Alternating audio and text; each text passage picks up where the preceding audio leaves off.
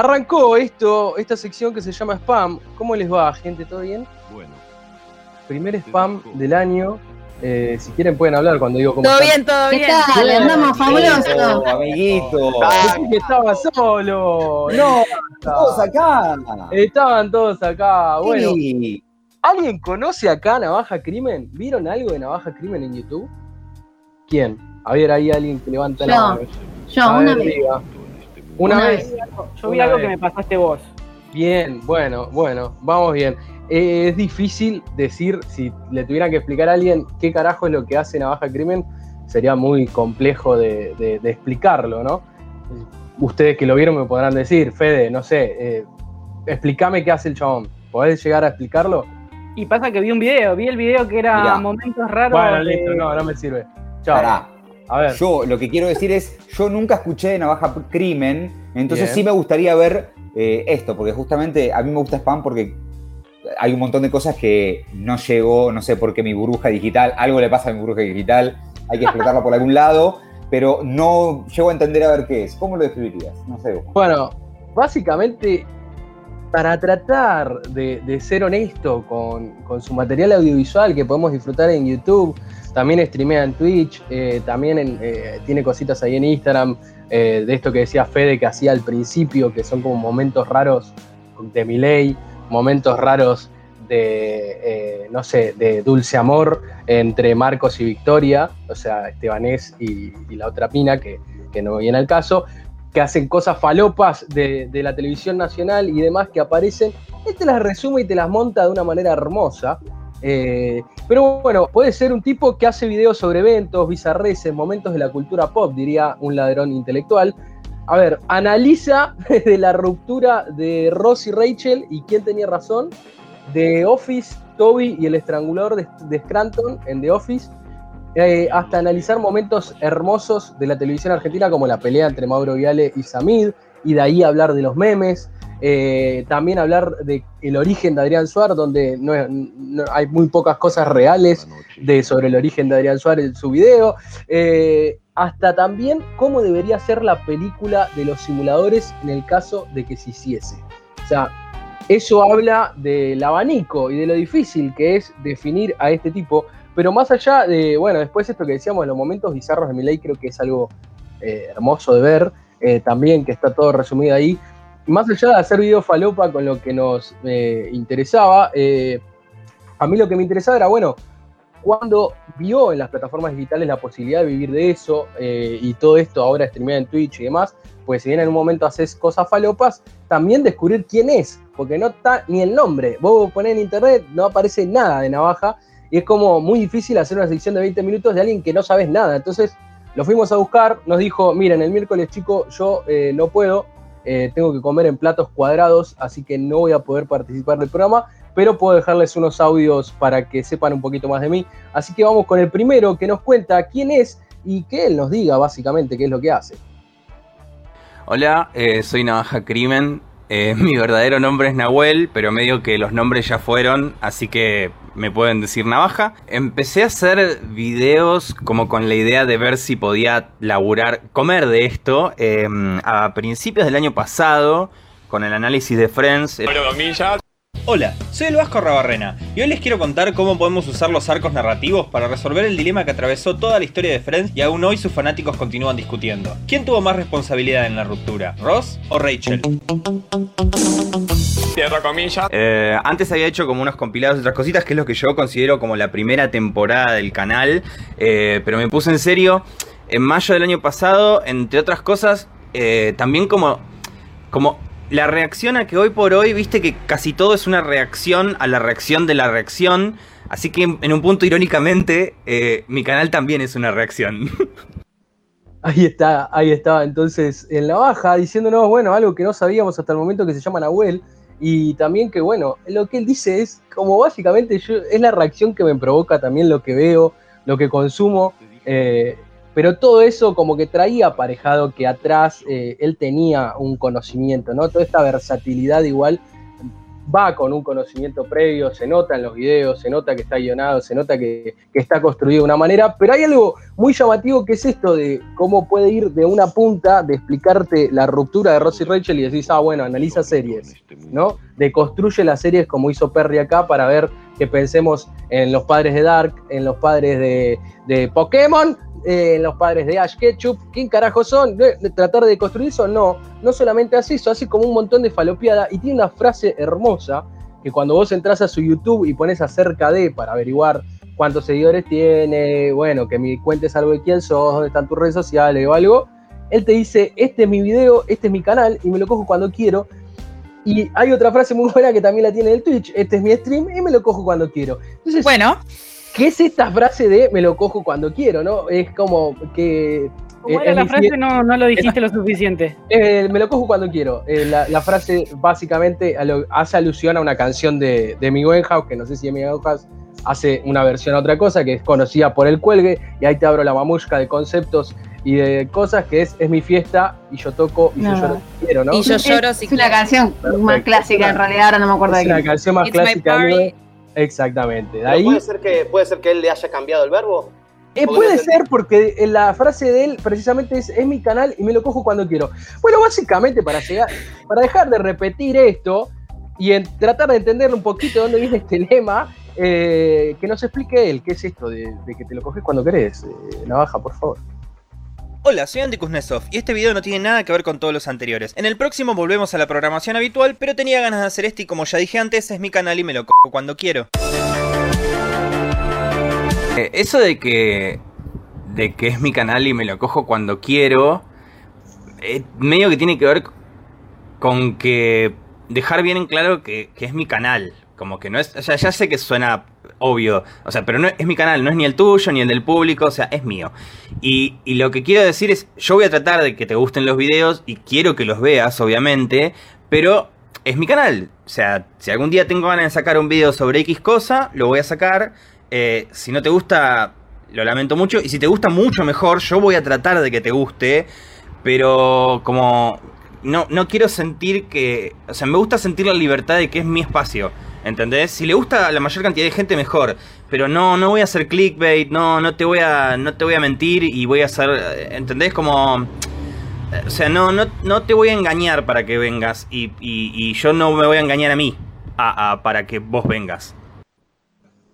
Por ahí, ahí un poquito lo estábamos entendiendo, ¿no? ¿Eh? Básicamente, esto sí es mío y hago lo que quiero con esto. Bueno, bueno, después entrará ahí Lumi con su máster en género diciendo, no, eh, tenés que buscar el consentimiento. Bueno, Bueno, Busquemos pero ¿Te salvás? ¿Te salvás de que estoy comiendo al aire, cosa que no se puede hacer? Bueno, no no puedo opinar como nada, me no te- gustaría. Te, salvás. sacate la galletita de la boca, sacate la galletita de la boca. Se complicaba más. Cancelado, rey. No, Bueno, básicamente, estamos a un paso, a un Bueno. paso de poner Franchella, ¿eh? Un paso de estamos a poner un paso de. A ver cómo está eso. Hablando de eso, no. hablando, hablando de eso, hay un, hay, uno- hay un video muy bueno de él que básicamente compara eh, eh, belleza americana eh, y qué violín Spacey, le dice, es hermoso qué violín Spacey, en vez de Kevin Spacey.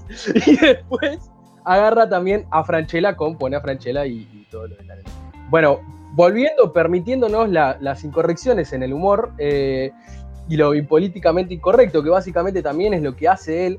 Hay un video también que habla de la evolución de Guido Casca, donde hay un muy buen laburo de guion y, muy buen trabajo audiovisual en cada uno de esos videos, donde mete chistes constantemente. Y hay uno muy bueno que habla del bien y el mal de, eh, si no me equivoco, era de, Master, de Masterchef o de los realities o no sé qué, pero es donde él se permite irse con el guion a la mierda. O sea, él de repente dice, bueno, hice el video a principio de año donde resumí todo el 2020, que es uno de los videos que hizo, y a continuación saca otro video y dice, pero hacer ese me dejó tan babicoldi que, eh, nada, hay momentos donde aparezco en cualquier lado. Entonces hay momentos de su guion, en su video, donde agarra por otro lado y se está yendo, y vos estás entretenido ahí mirándolo, pero te das cuenta que perdió el hilo de lo que estaba hablando, y es básicamente todo construcción. Entonces, cuando uno ve eso, se da cuenta que hay un laburo de guion, que él conoce el ambiente audiovisual, que él sabe sobre eso, y no sabemos nada sobre él, así que le preguntamos, che, loco, ¿vos sabés algo sobre guion, sobre audiovisual? Cuéntanos un poquito. A ver, Ellen, ¿qué nos dice? Eh, en realidad yo me recibí, eh, el título es realizador de cine y televisión en el año 2011 y después me especialicé en guion en, en los 10 años consiguientes, eh, no, no, a través de una institución formal, sino leyendo y escribiendo guiones y probando cositas. Eh, en realidad escri escribo en inglés, o sea, lo que son largometrajes suelo escribirlos en inglés porque mm, un poco sueño algún día que, que, que, se produzca una película que, que, escribo y la verdad que es mucho más fácil si los escribís así. Yo laburo en la industria audiovisual hace 10 años, justamente de que me recibí por suerte. Eh, pero siempre, lo, como siempre atrás de cámaras y para otras personas o empresas, o laburé para un canal de televisión varios años. Pero, la, o sea, a mí la verdad es que no, no me gusta mucho trabajar en equipo. Me gusta estar encerrado en mi casa y suelo sobreanalizar las cosas. Así que nada, estoy en esto de ver si puedo comer haciendo esas tres cosas. Me encanta cuando no teme reírse al final de los audios y tampoco teme reírse cuando está grabando los propios videos. Es algo muy maravilloso también cuando lo ves en los videos que se está cagando de risa, señor. No tenías que grabar de vuelta esta parte, no, no, es así. Esa libertad está muy piola. Después, bueno, para mí es como. Eh, es como un material audiovisual. Su canal tiene nada más que ahora 30 videos. Eh, como dijo, empezó más en serio en mayo del año pasado eh, pero es como material audiovisual necesario para la televisión argentina desde que perdimos a TVR. También tiene algo maravilloso que es tres minutos donde hace como si fuese Tiranos Temblada en Argentina. O sea, cosas maravillosas del internet y, de la televisión nacional eh, que nosotros también mirábamos. Hay uno que es Casi Ángeles. Una, ¿Cómo haces el título de la review de Casi Ángeles? Él le puso Casi Ángeles, ¿qué? Porque claramente el guion de Casi Ángeles explica a él sus, sus, palabras, es lo más parecido a Lost desde el, el, en lo guional, en lo, en lo, que es guion en Argentina, porque va de un lado hasta otro y después estás como, ¿qué? O sea, no hay, no hay una otra Porque manera hay viajes de... en el tiempo en Casi Ángeles. Hay viajes en el tiempo. Es complejo. Hay gente que resucita, hay cosas recontra remil falopas, pero Lost quizá tiene una construcción de guion un poco mejor y por eso Casi Ángeles, ¿qué? ¿No? Esas maravillas que entiende muy bien el lenguaje de internet eh, y no teme en, si bien él dice que bueno, sobreanaliza mucho, no, sé qué, cómo será eh, ese proceso, por eso debe ser necesario laburar solo o con poca gente, porque capaz eh, esas cosas tienen muchas trabas, digamos, cuando van a salir. en ese aspecto le preguntamos, bueno, ahora una de las cosas que muestra es su fanatismo por Casca o lo divertido o tratar de res, traer a Guido Casca a un lugar un poco más noble, que es simplemente reírnos, sino que hace 20 años que el chabón está viviendo del entretenimiento televisivo y es uno de los mejores en el rubro, sin lugar a dudas, Guido Casca. Entonces, él trae a Guido Casca a ese lugar de, bueno, para, para, para. En lo suyo, y él te agarra una banana y te explica, esto es una banana, y cómo Guido Casca, él, Navaja Crimen, Nahuel, atravesando a Guido Casca, cómo puede deconstruir una banana a tal punto de hacerte 15 minutos de una sección de radio hablándote nada más de una banana. Esa es la maravilla del guion y la maravilla también en lo audiovisual que maneja este muchacho que ya les estoy recomendando que lo vayan a ver, Navaja Crimen en YouTube. Bueno, básicamente ahora lo que le preguntamos es, ¿qué estás consumiendo ahora de la televisión argentina? ¿Te gusta algo, no te gusta algo? Sabemos que estás streameando en Twitch Masterchef, pero no sé, ¿qué opinas de la tele? Y nos dijo esto. Hola, soy Martín Piroyansky y hoy vamos a hablar de la evolución de Guido Casca. Eh, hoy por hoy solo miro Masterchef porque me parece que, de hecho lo cuento en un video de, YouTube, me parece que es un programa que no le hace daño a nadie y genera contenido divertido que te hace apagar la cabecita un rato y, para mí eso es un poco lo que está bueno de, la tele o, ciertos programas de televisión. Pero bueno, o sea, la televisión fue buena mientras no teníamos cosas mejores para ver. Hoy me dio que los tiempos cambiaron, pero ella no cambió y ahí se quedará si sigue así. ¿Qué onda con esto que dice el navaja? A ver, lo traigo acá a la mesa y después con el último lo vamos a pegar. Ellen, te lo explico ahora porque no te pude ver en el piso. Arre. No, lo vamos a pegar derecho a la canción al último porque es una reflexión. Le di un tiempo de libertad de expresión para que él tenga un minuto donde pueda decir lo que quiera y lo vamos a disfrutar después. Pero ahora esto de la tele, ¿no? ¿Qué es esto de la tele todavía no está cambiando? Todavía no entendió que tiene que cambiar algo que lo está comiendo internet y no es que solamente, uy, la gente ahora mira internet. No, mira internet porque no estás ah, ayornándote, señor. No, no estás llevando gente joven y la estás subestimando, señor. No sé, a mí me pasa un poco eso. Bueno, a Cris Morena le podemos criticar el, el robo a Lost en su guion, pero no le podemos criticar su visión respecto de lo transmedia y de cómo Casi Ángeles, no sé si recuerdan que fue una, una ¿cómo se le dice? Una serie o una, una suerte de novela que también Oso. tenía sus webisodios y sus cosas ahí, había como una cosa de querer conquistar Ese, ese era aliados. Ah, ese era aliado, es verdad. Bueno, lo Sí. hizo, pero lo hizo, lo hizo Cris Morena. Lo hizo Cris 2021 Morena, igual y me te iba a decir me estoy enterando. Bueno, era aliados, igual me lo estoy enterando ahora. Sí. era Eh, aliados, pero, pero fue un intento de mezclar con la aplicación de Telefe y, buscar. Pero más allá de eso. Pero no- digo, esa noción de que la tele no lo es todo. no, y bueno, pero eso. y llevar la tele a, a- al- a lo, a lo digital en vez de traerlo digital a la tele. Eso es algo como muy absurdo que todavía no está sucediendo. ¿Sabes qué Yo tienen creo que, que también- poner? Ay, perdón. No, no, dale, dale. ¿La tiro?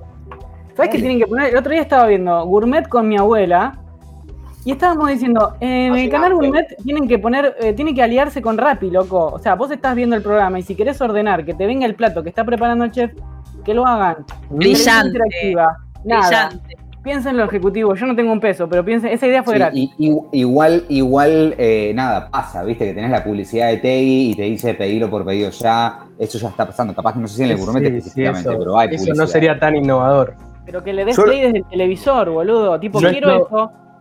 Bueno, eso Yo, es cre- yo creo que yo creo que igual ya, ya se usaba una, una especie de, de cosa cuando llevabas el contenido, está bien que es de vieja época, como sería la vieja transmedia, se le podría decir, de llevar, ver el último episodio en el teatro, por ejemplo, o Claro. eh, chiquititas en el teatro. Entonces había como una cosa de que lo veías por la tele todos los días y después los ibas a ver ahí, ¿no? Como que creo que era como el principio de, de la transmedia. se podría decir. Nuestro, nuestro director de la carrera de comunicación en la Universidad Nacional de Quilmes diría que todo lo viejo, todo lo nuevo es viejo, ¿no? Siempre decía eso. Eh, eh, ¿Por qué? Porque todo lo nuevo tiene esto que está diciendo ahora, todo es reacciones. Bueno, en la tele también había reacciones a cosas. Nada más que había un, pla- un plantel de gente a los costaditos que eran panelistas y eso Es sí parecían estar legitimados a eh, reaccionar a tal videíto o tal recorte de alguien hablando de tal cosa. Es lo mismo que pasa en Twitch. Lo que pasa es que nos parece más raro porque es otra plataforma, pero es exactamente lo mismo. Lo mismo podríamos decir de la radio, dejas el Twitch prendido y mientras te vas a hacer otras cosas y bueno, eso sería radial. Bueno, pero no hay gente desde lo digital trasladada a la televisión y eso es una denuncia que quiero hacer acá en vivo, que empezamos en aquel momento que le hicimos la entrevista a y dijimos, loco, ¿cómo puede ser que no esté tratando? Básicamente no hay interés en las marcas, no hay interés en los que tienen la papota en que eso se traslade. Entonces no se digan, no se quejen, señor, si no tienen rating. Sí, Eugenio, por favor. Yo lo, lo único que voy a decir, me llamó la atención que a- al entrevistado le, le guste Masterchef por esta cuestión de querer como despegar un poco la cabeza. La única manera que yo voy a poder prestar la atención, no ver, prestar la atención a Masterchef es si traen a Paulina Cocina. La única forma. Si no me traen a. Paulina Cocina, no veo. Pero va a ganar, boludo. Es No, no, va a No, ganar. no, no, pero ahí... un- Ahí tenés, ahí tenés otra cosa. La atracción, la atracción en cuanto a visitas y en cuanto a marcas, en cuanto a llegada que tiene Paulina Cocina, no sé si lo tiene Masterchef como producto en general. Entonces no sé si tenés la plata para pagarlo y lo dijeron en el último video de Ramita con, con Te lo resumo que salió hace una semana. Eh, hablaban justamente de esto que dijo Jorge, dice, ¿por qué no llevaron a Paulina Cocina? Por ahí le tienen, no, no le podés pagar. no claro.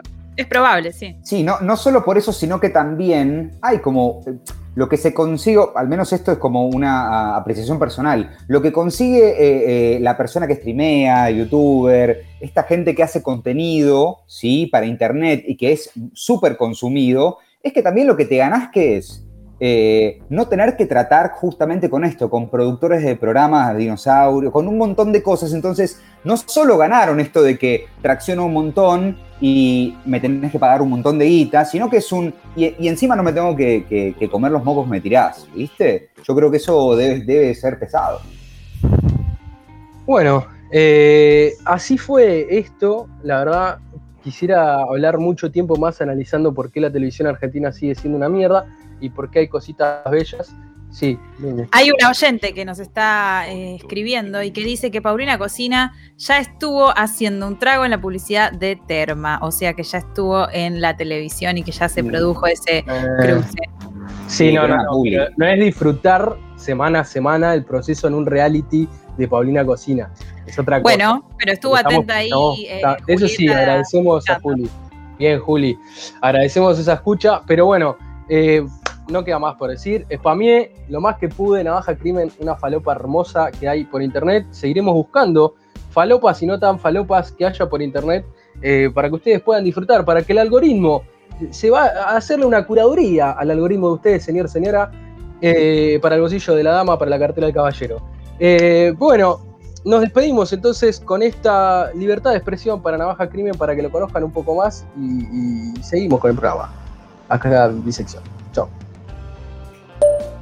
Por último, quiero usar mi momento de libro expresión para, para decir que para responder una pregunta que obviamente no me preguntaste porque nadie me la preguntaría, pero yo me la voy a preguntar, que es, si pudieses volver el tiempo atrás, ¿a dónde irías y por qué? Y te voy a explicar por qué es una enseñanza para todas las personas que estén escuchando. Volvería al año 2014, en noviembre exactamente de 2014, que es el mes en el que me fui a vivir solo por primera vez.